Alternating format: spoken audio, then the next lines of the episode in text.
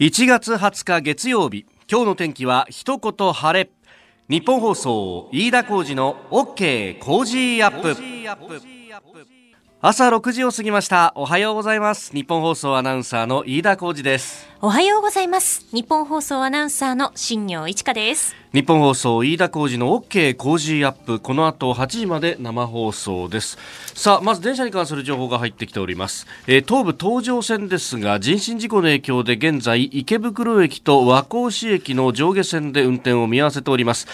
東武鉄道によりますと運転再開6時20分頃の見込みということです、えー、今はまだ止まっているというところでしょうか。ご利用の方十分ご注意いただければと思います。まあ和光市までは動いているということを考えると混むとは思いますけれども有楽町線乗ればなんとかなるというね。えー、えー、これからあの都心に向かってね、えー、受験だっていうね普段電車乗り慣れてない方もいらっしゃるかもしれないんですけれどもまだこの時間動いてないかな。ね、えー、ただあの駅員さんさんとかに聞くといろんなこう解決策用意してくれてますしあとセンター試験の時なんかも言われてましたけれどもこれあのちゃんと遅延証明取ってで事情を説明すれば救済措置がある学校っていうのも結構ありますから、うんはい、ああこれで終わっちゃったじゃないですよ、ね、ここで諦めずに、ね、とりあえず何でもいいからまずは学校まで行ってでそこで、えー、別室で試験受けるとかいろんな方法があったりすることもありますんで、ねえー、最後まで諦めない。これも受験では大事なことかもしれないですよ。ね、えー、頑張っていきましょう。さあ、あ今日は暦の上では大寒と大きく寒いと書く、まあ一年の間でも一番寒い時期だと言われてますけれども、はい、有楽町今日本層屋上の温度計が5.1度、まあ今日はここから気温が上がって13度ぐらいまで、はい、ね関東地方上がるらしいですね。そうなんです。東京都心は大寒とは思えないような陽気になりそうでして、ね、まあ3月並みの気温13度、東京都心は13度になる、えー、予報になっています。日差しは暖かく感じられそうですよ。ねうん、これがですねいろんなところにこう この暖冬というものが響いてきてると、はい、私あの近所のですねあのショッピングモールというかスーパーで、うん、まあよく買い物をするんですけれども、まああのその地下にね食品があってで上に上がっていくと医療品なんかもあるんですよ。はい、で2階が医療品なんだけど子供おもちゃ売り場同じ2階で遊ばせながら医療品のところをこう妻が見に行くと。そしたら妻が血相を変えてこっちに来ましてね何何があったんだと思ったら大変大変こんなにパジャマが安いのって言って、あの、冬物のモコモコのパジャマ、はい、で子供向けにね、えー、子供すぐ吐いちゃうんで、あったかいものを着せるんですけど、これがですね、もうすでに割引の値札がついて、うん、で、その割引の値札を半額にしますというですね、大セールをやっていて、うん。え珍しいねこんなに早いのってそうですね。こんな時期にそんな安くなってるってなかなかないかもしれない。そうそうそうそう、うん、まあ大体ですねあのー、子供ってほらすぐ大きくなっちゃうから、うん、ちょっと大きめのものをシーズンの終わりに買っといて来年着せようみたいなことをやるわけですよ、はいはい、だあの3月とか4月とかね、うん、あるいは夏ぐらいにそのモコモコのおパジャマを狙っていくっていうのがいつものことなん。ですけどえこの時期と1月だと。いや今ね、そのぐらいに、やっぱ、あのー、暖冬でなかなかあったかものが売れなくって、もう早くも春物シフトなんてものが起こってるんですよね。そうすると、あの、棚を変えなきゃなんないけど、在庫抱えてるうちは棚が変えられないから、そう、小売りは大変だなと思いますね。ええー、まあ、棚のキープなんて話をするとですよ。はい。私の本が、ええ。ー、すごいつながりで。えー 先週の金曜日に、はい、えー、出させていただきまして、反権力は正義ですかラジオニュースの現場から新潮新書から出てるんですが、これがなかなか、あの、新刊の棚にないという方も、えー、ちらほらメールなどであります。まあ、それはあの、無名の新人が出してますんで、当然そうなんですが、あの、新潮新書を入れてる本屋さんであれば、今の時期だったらまだあると思いますんで、でね、えぜひ、あの、店員さんに聞いていただいて、これも諦めちゃいけません。うん、最後まで探していただければ。と いうふうに思います。あの、アマゾンはなんかあの、品切れになったそうなんですけど、これはおそらくですね、えー、無名の新人が出してるんで、大して在庫を取ってなかったんだろうと。あの、本屋さんに行けばいっぱい在庫がありますんで、はい、ぜひ、本屋さんでお買い求めいただければ私があの、金曜日行った時は有楽町にあるあの、三省堂書店さんにもありました。ありました。金曜日行った時ありましたよ。たっぷり在庫がございますんで、ぜひよろしくお願いいたします。さあ最新ニュースをピックアップいたします。スタジオに長官各紙が入ってまいりましたが今朝はまあバラバラというところですね。えー、まあ一番特筆すべき今日の一面は朝日新聞であります。えー、朝日新聞三菱電機にサイバー攻撃防衛電力鉄道情報流出か。中国系企業関与の可能性と。いうのを一面トップとそれからあの社会面で展開をしております。おそらくというかこれは朝日のスクープだろうというところなんですがかなりね、えー、三菱電機の中に深く取材をしているということで、まあ、複数の関係者であるとか社内の調査報告書その調査などの内容も入手した上で、え、書いていると。で、え、これ何が起こったかというと、まあ、あの、中国のハッカー集団の TIC というところがやったんじゃないかと言われているんですけれども、三菱電機そのものではなくって、中国にある関連会社へ不正アクセスをして、で、そこから、あの、三菱電機本体の方に入っていった。という流れで、えー、特に、まあ、あのパスワードだとかそういうものを、まあ、関連会社から入っていって、えー、入手しそして、えー、不正アクセスをしていたと。で、えー、例えば電子システム事業本部、まあ、ここはあの防衛省であるとか航空宇宙研究開発機構 JAXA ですね。あるいは電力関連の電力会社関連の情報など、えー、それから社会システム事業本部。ここは鉄道会社関連 JAXA それから原子力規制委員会、えー、で通信システム事業本部、まあ、通信会社だとか鉄道会社関連。でそその他か環境省だとか自動車メーカー、えー、金融機関などの情報ももあるということで、まあ、それ以外にも政府機関であれば内閣府であるとか資源エネルギー庁、まあ、あそういったところのさまざまな情報が不正アクセスを受け一部が流出した可能性もあるということでで、えー、取引先との共同開発や商談、えー、製品受注に関する情報などなどというところが含まれると。でこれあのえー、中国の,、まあ、あの情報のやり方っていうのは一つの特徴があって要するに、ね、まずは何でもかんでも合さ、えー、一切合切持っていくと。もうそれが玉であろうが石であろうが関係ないと。とにかく全部持ってった上で精査をして、えー、使えるものを使っていくという手法を取るのでその辺が例えばアメリカの諜報機関である CIA だとか、えー、ロシアの諜報機関、えー、イギリスの諜報機関と違うところだと。ピンポイントで持っていくんではなくてとりあえず一切合切持ってっちゃうというところが、えー、まあ、ある意味、えー、これは人海戦術でできるということもあるんでしょうが、恐ろしいところで、で、あのーこう単独では石のように見えるもんでもつなげていって解析するとそれが弾に変化するみたいなところまで含めて、えー、いろいろなものをこう持っていってしまうんでとにかく、えー、これは非常に大変なことが起こったということであります。でこれあのー、折しも今日ですね今日からあの日本経済新聞の方ではですね、えー、2面で、えー、特集記事としてこれから展開しようとしてるんですけれども白真というねところで緊迫サイバー攻防戦五輪の穴を防げと。まさにここでしてオリンピック・パラリンピックを前にして非常に狙われる可能性があると。で、えー、去年2019年に日本で大きな国際イベントというとラグビーのワールドカップ。でそのワールドカップの関係者の話というのもこの日経新聞は聞いていてですね。で、えー、それによるとこれ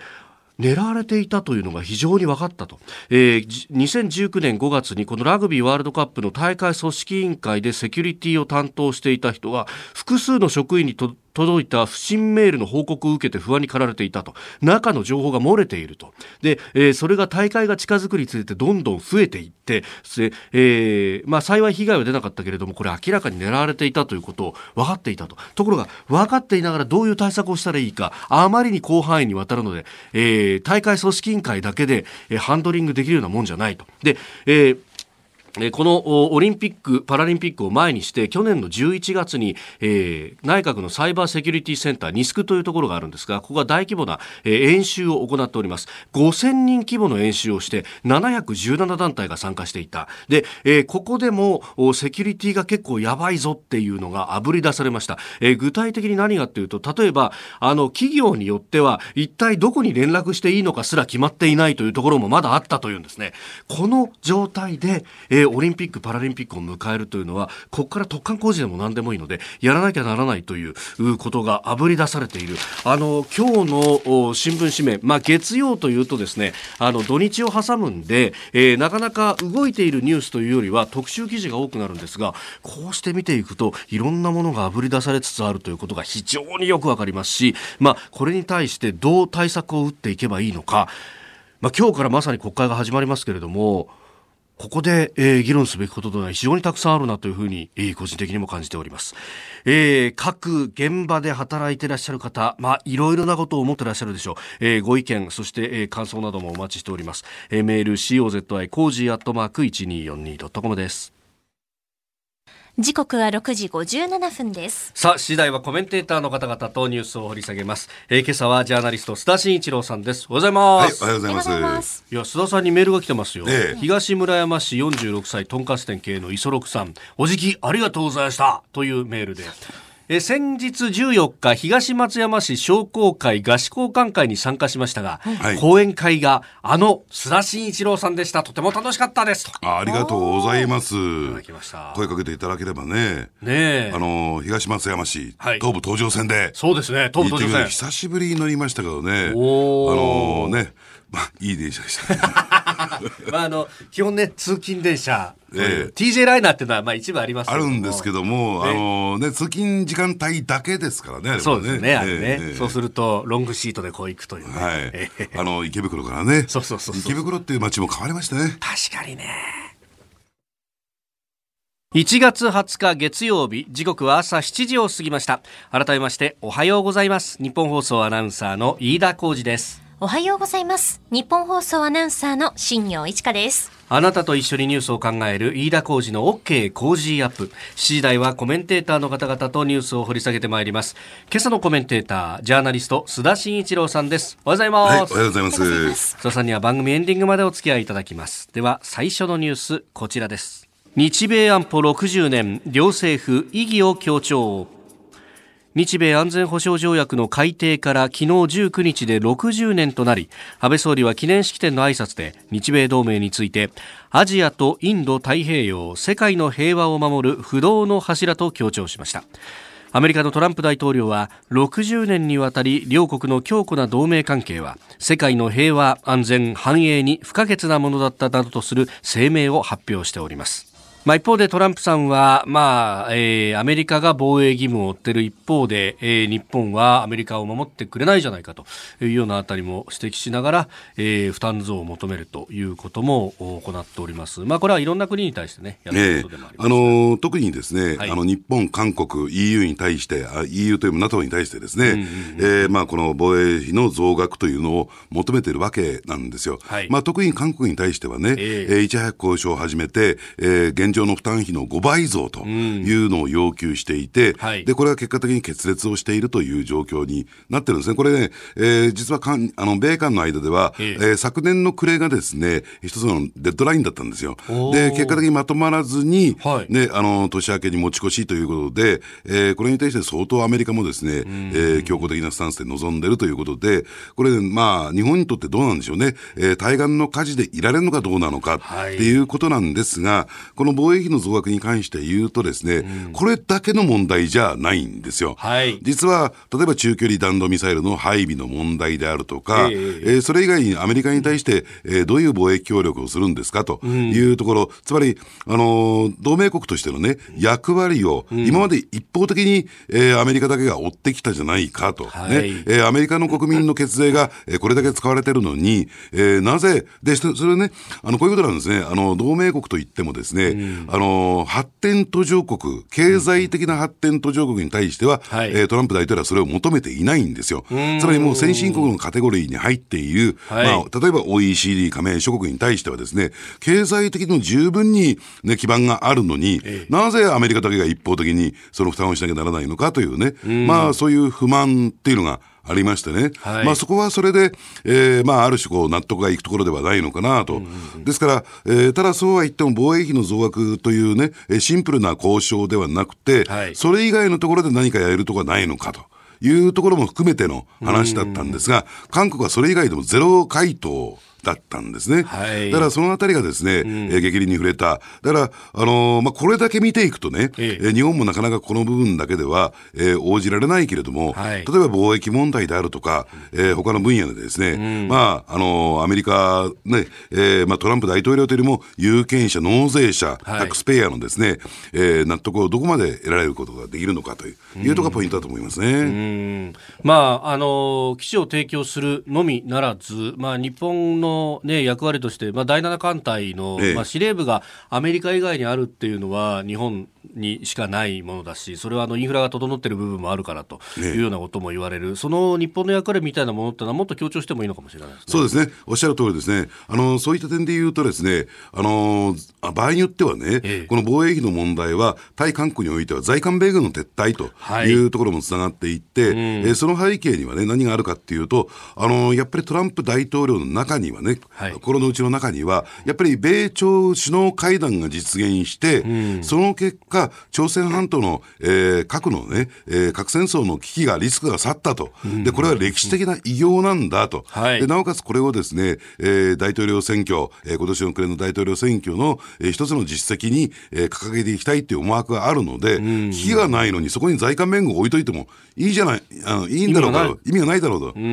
だから場合によってはこの問題というのは在韓米軍の撤退につながっていくということになるんですけれども、ただその一方でね、はい、え日本というのは、対北朝鮮というのは対中国というね、の最前線という意味合いがありますから、うんはい、まあそのことを含めてね、えー、どう、えー、アメリカとの防衛協力をしていくのかというポイントになってくると思いますね。うん。えー、まずは日米安保60年、えー、これについてお話しいただきました。おはようニュースネットワーク東京有楽町日本放送キーステーションに全国のラジオ局21局を結んでお届けいたします。時刻は7時11分を過ぎました。おはようございます。日本放送アナウンサーの飯田浩二です。今朝のコメンテーターはジャーナリスト須田慎一郎さん。取り上げるニュースはこちらです。新型コロナウイルス新たに136人感染。中国の武漢で相次いでいる新型コロナウイルスによる肺炎で武漢市衛生当局は新たに1人が死亡したと発表。死者は合計3人となりました。また新たに136人の発症を確認しております。えー、そして北京市とそれから広東省で、えー、3人の発症が確認されたということで、えー、武漢市以外の中国で発症が確認されたのは初めてということです、えー、それから CNN ロンドンによりますとイギリスの研究チームが患者は公式発表よりはるかに多く1700人を超えている可能性があるとの研究結果を発表しております、まあ、これかなり幅のある推定ということではあるのですが、まあ、この新型コロナウイルスどういったた感染症なのか注意は何なのか、えー、専門家の方と電話をつなぎます、えー、WHO それから国立感染症研究所感染症情報センターを経て、えー、感染症や公衆衛生を専門にしている医師で、えー、川崎市健康安全研究所所長の岡部信彦さんと電話がつながっています。岡部さんおはようございます。あおはようございます。岡部です。よろしくお願いいたします。よろしくお願いいたします。まず、このコロナウイルス、今回のものというのがどういった感染症なのか、基本的なところから教えていただければと思うんですが。まあ、肺炎というのはあの、いろんな病原体に起こるので、はい、えー、種類は様々なんですけれども、えー、肺炎そのものは、まあ、まず重症であるということ、はい、それからその原因として見つかったのがコロナウイルスというウイルスで、はい、コロナウイルスはもともと鼻風邪のウイルス、人にとってはですね、えー、えー、それから動物のその下痢とか、やっぱり同じような風邪症状だったりするんですが、重症のコロナウイルスっていうのは、あの2003年に出た、はい、えー、SARS ですね。それからその後に出てきた MERS、中東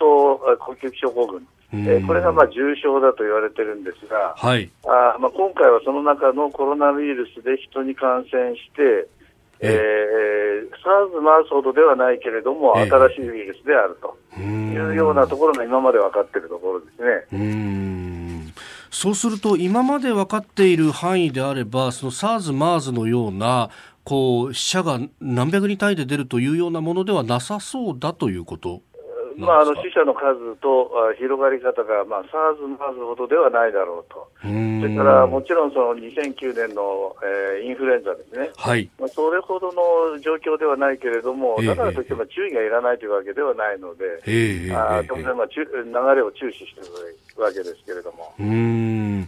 あのもともとこれ、どうなんですか、動物から移ったと考えられるんですか、感染源ってまだ特定されてないようにも思えるんですが特定されてないですね、でも、あのまあ、患者さんの共通点としては、その海鮮市場、はい。えーまあ、魚市場と動物がいっぱいあるようなところだと思うんですけれども、えーえー、まあ、そこが多かったということと、その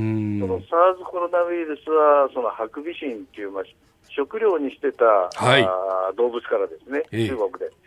それから MERS の場合は、うん、あの中東ですけれども、はい、ラクダが元になって移ってきて、人に移ってきたと、うん。はい、でラクダもハクビシンも、その元は多分コウモリだろうというふうに言われてるんで、はい、まあ、そうだとすると、動物のそのコロナウイルスが、どの動物かまだ分かってないんですけれども、ええ、人に、えー、たまたまやってきて、でそれからその人に悪さをしてるっていうのが今の状態だと思うんですね。これ、あの日本でもあの患者の方が一人、まあ、中国人の方でしたけど見つかりました。あの、はい、これどういうふうに防いでいけばいいですか？まあ、あの患者さんがもし見つかいや、まあ、今のところ、氷山の一角といえば氷山の一角ですけれども、えー、あの仮にあの熱が出て、咳がひどい、まあ、そういう肺炎の症状だとしたらばですね、はい、まあ、やっぱりそういう方はあのきちんとあの日本でも検査できるようにはなってるんですが、あの軽い鼻風邪症状の人まで全部検査しても、あえー、まあ、わからないし、鼻風邪であることが多いんですが、はい、やっぱり肺炎になった方に関して、なおかつ、まあ、武漢っていうキーワードがあれば、はい、これはちゃんときちんと検査をした方がいいと思うんですね。武漢にいた、あるいは中国から帰ってきたって人で、肺炎まで行ったら、こう、ちゃんとアラートをかけて検査しなきゃいけない。まあ、中国全土っていうふうに広げるのはちょっと広すぎるので、広げすぎはい、対象が多くなってしまうので、ええ、やっぱり今のところのキーワードは、やっぱり武漢っていう言葉だと、それから、まあ、あの、市場に行ったとかですね、はい、あるいは、そういうところに行った人と一緒になった、あるいは、あまああ、お見舞いに行ったとかですね、はい、医療機関に近いところにいた。まあ、それは一つの、あの、えー、検査をしたりするキーワードになると思います。し、逆に言えば、そういうところには、そういうところっていうのは、その、市場とかですね、はい、あるいは医療機関に、まあ、それはもう不用意に近づかないと、物見さんでいかないということが大切だと思うんですけども。はいさあスタジオにはあ須田慎一郎さんもいらっしゃいます。はい、あの今のねお話を伺った上でちょっとお伺いしたいんですけれども、はい、あのやっぱり全体的な対策としては、えー、感染源を特定して感染ルートも特定し遮断するってことがこれ必要になってくると思うんですけどね。はい、ただ今回のケースではやっぱり海外のケースであるということ中国であるということを含めて曖昧なところが非常に多いですよね。わからないことが非常にたくさんあるんだろうと思うんですね。はいはい、そのあたりが、えー、全体的な対策の取り組みの遅れというところにつながっていると思うんですが、これ、はい、特に中国の場合は、そういったこの情報交換、日本の当局との、えー、情報交換の、えー、体制というのは確立してるんでしょうか？あそれはまあ、あの、SARS15 年ぐらい前になるわけですけれども、えー、まあ、その頃はそういうその情報交換するシステムがなかったんですけれども、今はこういうあの、状況、まあ、不明の病気とかですね、人に影響が与える病気が、えー、もしある国で見つかったときは、それを WHO に情報を提供して、うん、WHO はそれをまあ、咀嚼した上で、うん、えー、各国と、まあ、情報をシェアをする、まあ、情報をちゃんと与えると、うん、いうようなシステムができてるんですね。うん、ですから、以前に比べるともううんと早くなって、それは確かに、あのー、分かりやすく、今の段階でもうウイルスまで特定できたっていうのは、これは素晴らしいと思うんですけれども、ただ全容が分かってるかどうかっていうのは、これは当事者でないと分からないので、はいはい、今、われわれがその分かっている範囲で、ええ。えー、あんまり慌てずに、しかしきちんと知るものを知ると、えー、科学的に分析していくってことは必要だと思うんですね。正しく恐れるということです、はい、でそこの部分で先生あの、アルコール消毒だとか、マスクだとか、はい、そういうまあ一般的なこう予防の方法っていうのは、この新型コロナウイルスに関しては、効くものですか？ずれにせよその感染症の一つであるとすれば、はい、感染症に対する普段の対策、これは重要だと思うんですが、あのアルコールのことについて言えば、はい、そのコロナウイルスというウイルスは、ええ。ーまあ、アルコールの効果が出やすい、まあ、消毒できるというようなウイルスが、まあ、ほとんどなので、えー、ただ、その新しいウイルスが本当にそのアルコール消毒が効くかどうか、これは科学的に実証しないといけないわけですけれども、まあ、コロナウイルスの範囲であれば、はい、多分効くだろうと、おそらく効くであろうというのはあ言えると思うんですね。うん。まあ、あとはあの言われてる咳エチケットとかマスクをしてとか、まあ、そういう感染症予防を、まあ、地道にやっていくってことになるわけですかね。はい。まあ、それ普段からの、まあ、習慣みたいなもので、ええ、あのまあ、だらっ広いところで一人でマスクつけてもしょうがないですけれども、はい、あの咳のひどい人のそばにいるとかですね、はい、まあ、そういうのには一応の注意としてはいいし、逆に咳の強い人で、まあ、中国から帰ってきたような方は、はい、えー、早くマスクをつけていただくと、まあ、自分にもいいし、他の人にうつさない、うつさないにくいということですから、まあ、これ、インフルエンザの時の注意と基本的には同じですね。なるほど、なるほど。わ、はい、かりました。先生、朝からどうもありがとうございました。いえ、ありがとうございました。よろしくどうぞ。どうも、失礼いたします。えー、川崎市健康安全研究所所長岡部信彦さんにお話を伺いました。えー、では続いて2つ目こちらのニュースです。伊方原発運転差し止め。愛媛県の四国電力伊方原発3号機の運転差し止めを求めた仮処分の即時抗告審で17日広島高裁は住民側の請求を認めて運転を差し止める決定をしました。高裁は地震や火山リスクに対する評価や調査は不十分とし安全性に問題がないとした原子力規制委員会の判断は誤りがあると指摘しております。まあこれはあのー原子力規制委員会の方も科学的に当然やったと思うんですけれども、ね、まあ、今回、えー、裁判所の判断としてはそれを棄却したということになりましたが、ね、あのやっぱりこの原子力規制委員会というのはですね、はい、えー、福島原発の事故をね、影響を受けて、でそれで、えー、環境省の外局として設立されたわけですよね。はい、で加えて、その運転についてはですね、世界一厳しい基準に基づいて、その可否を判断するとい。うことで、はい、えー、かなりその期待といったらいいんですかね、ね、うん、えーこね、公共性が高いと、えー、されていたんだけど、その判断が誤りだとい。う認定をされてしまったということは、これはかなり大きな、えー、問題をはらんでんじゃないかなと、私は思うんですよ。だから今回のね、はい、あのまあもちろんね、あの仮処分のあの判断なんですが、えー、まあ、あの裁判所の疑念はどこにあったのかなと思うと、はい、やっぱりその原子力規制委員会の組織上のこあの中立性といったらいいんですかね、やっぱり参上委員会になってないと。はい。いうところに対して、やっぱりあの高裁はですね、判断を下したんじゃないかなと思いますね。えー、この時間ジャーナリスト須田慎一郎さんとお送りしてまいりました。日本総期の方この後も須田さんにお付き合いいただきます7時27分になるところです。今朝のコメンテータージャーナリスト須田慎一郎さんです。引き続きよろしくお願いします。はいお願いします。続いて教えてニュースキーワードです。重光武雄。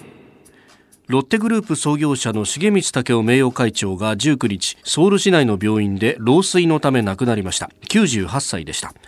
太平洋戦争中に日本に渡り戦後にチューインガムなどを製造するロッテ製菓を設立。日本で稼いだ資金で日韓国交正常化後に高度経済成長期に入った韓国に投資。百貨店やホテルスーパー科学建設など幅広い事業を手掛けました。えー、日韓で合わせて売上高10兆円という巨大財閥を築きまして韓国の財閥5位の資産規模を誇るロッテグループの躍進を主導と。ただ晩年は息子同士の後目争いというところ、うん、ね紆曲折でありましたが、うん、あのー、やはりですね在日韓国人という立場で、はい。えー、日本でね、うん、えー、事業ビジネスを大成功させてでそれで得た資金を韓国に投資をして、はい、その韓国のですね、えー戦後復興に大きく役立てたというような状況にあるんです、経済成長に役立てたという状況があるんですけれども、はい、そういった点で言うとね、うん、あのまず一つは、えー、日本という国は、あのなんですかね、その外国人に対しても、はい、えー、かなりですね、えー、えー、寛容な、えー、国なんだなと、うん、その事業を成功させて、その投資をすることに関してもね、えー、随分とそのチャンスを与えていただろうなと思いますよね。で、なおかつですね、目をつけたところが私良かったんだろうなと。はい、ですから、お菓子であるとか戦後甘みに、えー、飢えてた、えー、状況、それから、あのー、あまりね、東京以外の人はご存じないかもしれませんが、うん、例えば、えー、東京の、えー、総武線線の錦糸町にですね、ロッテ会館っていうのを、えー、作ってですね、えー、えー、サウナであるとかね、そういうある種のですね、えー、まあ、戦後高度成長期のアミューズメント施設を、えー、作ったと、はい、えー、このあたりもですね、総武沿線の、総武線沿線の人たちにとってみるというとね、えー、利用価値の高いところだったんじゃないかなと思いますよね。で、加えてもう一つは、我々の世界ででいうと、球団経営ですよ。そうですね。ロッテ、オリオンズ。オリオンズ。ええー、で、やはりそういったところにも乗り出していくというね。日韓でね、そうですね。してますからね。えー、で、なおかつ、あの、だから、えー、金田正一さんを監督に据えてというね、はい、えー、流れもあったわけですからね。うんうんうん、えー、そういうビジネスセンスは高かった。ただ、残念なことにですね、さっきね、あの、飯田さんが言われたように、晩年の内紛であるとか、はい、えー、刑事責任を問われたというところに関しても、やっぱりね、あのー、韓国サイドのね、えー、まあ、あのー、国民のもの、見方と言ったらいいのかな、はい、その日本で成功したということに対する、えー、ある種こう差別的な意識がかなり強かったんですよ。うん。で、それが、ね、えー、うん、で、やっぱりそれがその刑事訴追につながっていったっていう経緯があるんでね、えー、まあ、ちょっと晩年はね、寂しかったんじゃないかなと思いますけどね。はい、うん。まあ、資材を注いで、韓国の復興にも尽くしたが、最後は、ね、あいつは日本で成功した反逆者だろうぐらいの、ええ、ね、やっぱり日本からの資金であったりとか経済的なものっていうのが、うん、批判の対象にいつしか変わってしまったという。えうん、でしかもそれがですね、えー、刑事事件までなっていった。でこれがね、あのー、僕もね、あの晩年に一度だけ、えー、お伺い、お話をお伺いしたことがあるんですよ。そでそれに対するですね、やっぱり、えー、なんていうかな、熟したる思いというのは、相当強くどうもあったようですね。あれだけ、えー、ね、尽くしたのにというね、えー、気持ちが強くありましたよね。えー、まあ、息子さん2人がね、えー、経験争いをされてましたけれども、この二方も、まあ、あの、韓国語も流暢にしゃべるし、その辺は教育もしたっていうようなね、話もありましたよね。えー、えー、だから最終的にはちょっと裏切られたんだろうなと、そういう気持ちのままだったんじゃないかなと思いますけどね。えー、まあね、この経営争いは、今もまだ尾を引いてるようなところもあると、えー、もうされてますよね。まあ、それにその、前パククネ政権とのこう距離感というのも、また財閥について回るところもあって、えー、もう結局これなんか、収束しないまま今も続いてるのかなというような感じですよね。ねで、加えて、今の体制下においてはですね、はい、その財閥そのものが非常にこう、はい、厳しい立場にあるじゃないですか。このムンジェイン政権下では。えー、ですから、その、どうなんでしょうね、韓国経済ってところを考えると、はい、やっぱり極端な二極化なんですよ。えー、こういった財閥に加えてですね、やっぱり中小零細企業というのはあまりにも、えー、レベルが低いというかね、経済的には、えー、虐げられてるという状況にありますから、まあ、そのあたりをどう乗り越えていくのかなという感じもしますよね。うんえー、今日のキーワード、重光武雄氏でした。時刻は7時44分になるところです。お送りしております日本放送飯田浩二の OK 工事アップ。お相手、私日本放送アナウンサー飯田浩二と新業一華がお送りしています。今朝のコメンテーターはジャーナリスト須田慎一郎さんです。引き続きよろしくお願いします。はい、お願いします。続いて、ここだけニューススクープアップです。この時間、最後のニュースをスクープアップ今日、通常国会召集。第201国会が今日召集され政府与党は2019年度補正予算案と20年度本予算案の早期成立を目指します。一方野党は IR 事業に絡む汚職事件や総理主催の桜を見る会の問題を取り上げ徹底追及する構えです。えー、今日施政方針演説を総理行いますけれども内閣最大のチャレンジと位置づける全世代型社会保障制度改革、まあえー、年金受給開始の選択肢を75歳に広げるというようなことも、まあ、明記されております、まあ、これね演説はもうあの相場の的にいろんなことをこういうその中にはこういうものも入っていると。い。うところだそうです、はい、え。ー、あのちょっとね全体として、えー、ちょっと引っかかったんで言わせていただくと、全世代型社会保障制度の、えー、改革私これ注目してるんですよ。どういうことかというとですね、あの、やっぱり消費税増税、これ3党合意の中で5%から10%上げていく中でね、年金、介護、医療にこのお金を使いますよ。はい、で、いつの時からかというか、まあ、はっきり言っちゃえば、この間の、えー、10月1日に増税になった時からなんですけれども、えー、これを、えー、待機児童問題の解消と幼児教育の無償化に振り向けると、はい、当初の目的、目標、ね、方向性と違うじゃないか、と思ったんですよ。はい、で、これ、これをね、言い換えて全世代型というふうに、つまり、えー、ね、あのー、まあ、その幼児の方にまで、えー、これを向けていきますよということを意味するんですけれども、果たしてこれね、えー、国民の了解合意を取ったのかなって私はね、疑問なんですよ。はい、やっぱりこういったね、えー、部分に関して、えー、特に旧民主党サイドはね、はい、要するに三党合意の精神と違うじゃないかっていうね、うんうん、政策論争を挑んでほしいなと、うん、えー、それについて、えー、合意形成をしてほしいなと思うんですが、はい、ただどうもならないでしょうね。うえー、そういうことは、はい、我々の国民生活に関しては、やっぱり桜を見る会をもう一回焼き直して、はい、そしてできることならば、その IR 事業汚職、えー、えー、こちらの方で、えー、政権追及をしていくという方向に打って出るんだろうと思うんですが、まあ、とはいっても桜を見る会に関してもね、はい、まあ、国会開会を意識したんでしょうね。うん、えー、責任の所在を明確にして、えー、とりあえずですね、はい、えー、勝手に、まあ、勝手にということよりも、あれは私官僚役人かわいそうだなと思うんだけども、うん、えー、責任を負わせてとい。うところで一旦幕引いちゃいましたからね。うん、その文章を破棄した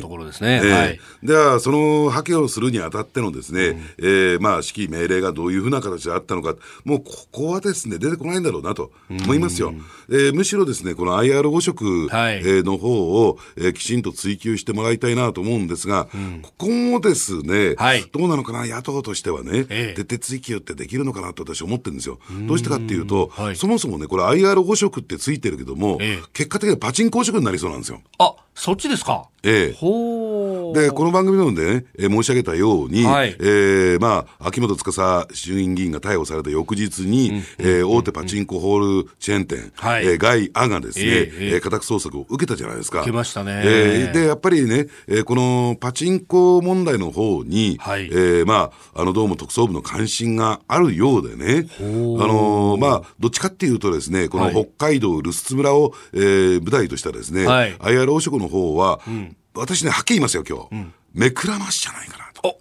そうですか。だからむしろここで、えー、秋元代議士を、はい、えー、逮捕して、えー、勘落ちにさせて、はい、で、そして、まあ、秋元代議士も関わっていた、えー、パチンコ、えー、汚職の方にですね、はい、まあ、徹底的にですね、捜査の矛先を向けていきたいんじゃないかなと思いますね。あの確かに須田さん、前に指摘されてましたけど、IR 議連とそのパチンコ議連というのは、ほとんど重なり合っている部分が多いとい。うことになると、そっち方面の人たち、いろいろ他へ広がっていく可能性があるということです、ええ。あのー、ですからね、えー、2018年の1月に、はい、だ去年、おととしですよね、えー、にですね、はい、実はね、パチスロの自主規制っていうのがね、大幅に緩和されたんですよ。はあ、業界が自主規制してたんですね。はい。えー、要するに、ええー、あの、思考心が高まりすぎるということもあって、そうなんですよ。すね、だからよく出る、えー、台についてはですね、えー、ホールのうち何パーセント以下に抑えるって自主規制をしてたんですが、えー、まあこれは警察の要請に基づいてのことだったんですけれども、これがですね、自主規制が解除された。ね、で解除するにあたっては警察庁がそれを黙認したと、容認したと。いうのがあるんですよ。で、どうもどうもですよ、はい、その警察庁に対して、その業界と警察庁の間に、えー、そのパチンコ議連の、うん、あるいは政治家が間に入って、警察庁に対してかなり強烈な働きかけをしたと。ね、その形跡が出てきてるんですよ。思われるじゃないですよ。してるんですよ、実際上。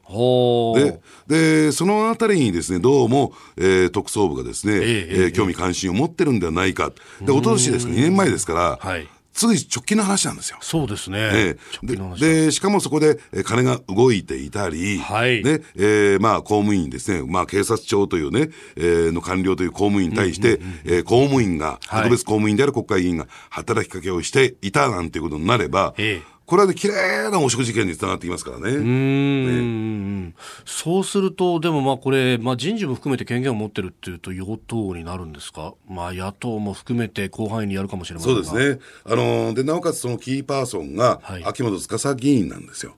その時の働きかけのね。ほまあ、事務方というかですね、はい、そんなに大物じゃありませんけども、ええ。事務方として動いていた、はい、でで、それにじゃあ誰が指示をしてたんだと。誰が背景で、えー、ね、バックアップ、大物議員がバックアップをしていたのか、これポイントですね。はあはあ。え、これはじゃあ結構こう上の方につながっていくもちろんです、もちろんです。うん。ねそうすると、これまた揺るがしますね。そうなんですね。うん、だから、えー、そういったところまで、ただ、はい、パチンコ嫌いも含めてですね、えー、これ野党もさっき飯田さん言われたようにですね、はい、野党もずるずるですから、はっきり申し上げて。